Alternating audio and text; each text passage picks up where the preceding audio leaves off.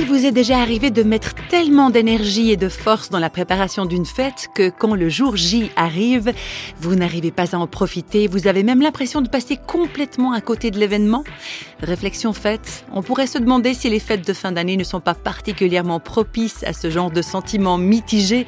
Tout le monde court partout, on est souvent débordé par le nombre de choses à organiser et on ne sait plus trop ce qu'on fête vraiment à Noël finalement.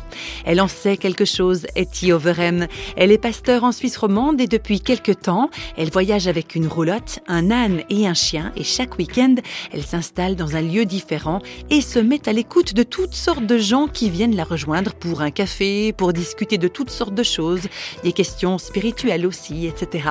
Et ce choix de vie un peu hors du commun a aussi changé sa perspective de la préparation de Noël.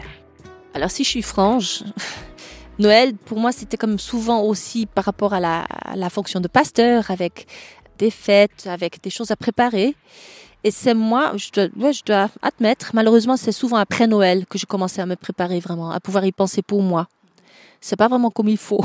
C'est un peu là, j'étais souvent prise de court par les obligations qui, qui me mettaient un peu le nez dans les, des choses à faire, plutôt à des choses à penser.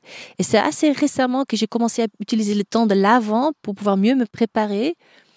Mais je sais pas très bien. Moi, je peux vivre Noël tout à coup en plein été.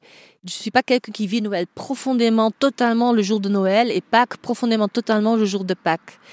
Je vis ces moments et ces jours à des moments très, très divers de ma vie où tout à coup je, je redevienne consciente à ce que ça veut dire. Et c'est pour ça que c'est important et que ça vaut la peine d'être célébré. C'est ce Dieu dont je suis fière.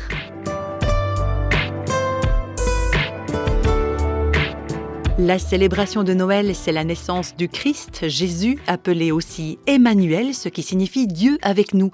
Alors Dieu avec nous, et Verem apporte quelques précisions de taille sur cette signification c'est pas juste une jolie idée, une sorte de phrase clé qui nous fait un peu de bien parce que on pourrait s'imaginer que quelque chose de plus fort que nous soit avec nous. Ça va beaucoup plus loin. C'est Emmanuel, c'est Dieu avec nous, mais c'est ce Dieu-là avec nous. C'est ce Dieu qui, a voulu venir en Jésus, dans ce petit enfant fragile, dans, cet homme qui voyageait les routes, qui a transpiré, qui était fatigué, qui a souffert sur la croix. C'est ce Dieu-là qui est avec nous. C'est-à-dire c'est aussi un Dieu qui va pas s'adapter à nos moules, à, nos projets, projections, je veux dire, à, nos idées, qui est aussi différent peut-être de ce que nous on pense, qui est qui il est et qu'il est justement très réel dans sa réalité à lui. C'est ce Dieu-là qui peut aussi heurter parfois notre, nos idées et nos concepts et qui n'est pas nécessairement d'accord avec nous et qui qui est peut-être parfois aussi, parfois, peut être un intrus dans notre vie qui dit, écoute, là, tu vas un chemin qui n'est pas bon pour toi. Et je vais te le dire, je vais t'avertir parce que c'est pas bon pour toi, c'est pas comme ça que tu seras heureux. Tout ça, donc le Dieu d'amour, le Dieu de tendresse et aussi le Dieu qui peut nous corriger, parce que c'est ça aussi l'amour. Tout ça, c'est ce Dieu-là avec nous, ce Dieu que, que Jésus vient nous montrer, nous dire, mais aussi nous montrer. Ce Dieu avec nous, Emmanuel, c'est ce Dieu-là qui peut nous mener vers le sens de notre vie et au cœur de notre vie.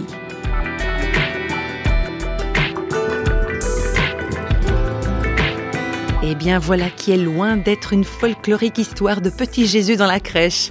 Je vous laisse à vos préparatifs de la fête, qu'elle retrouve tout son sens pour vous et pour ceux avec qui vous allez la passer. Joyeux Noël!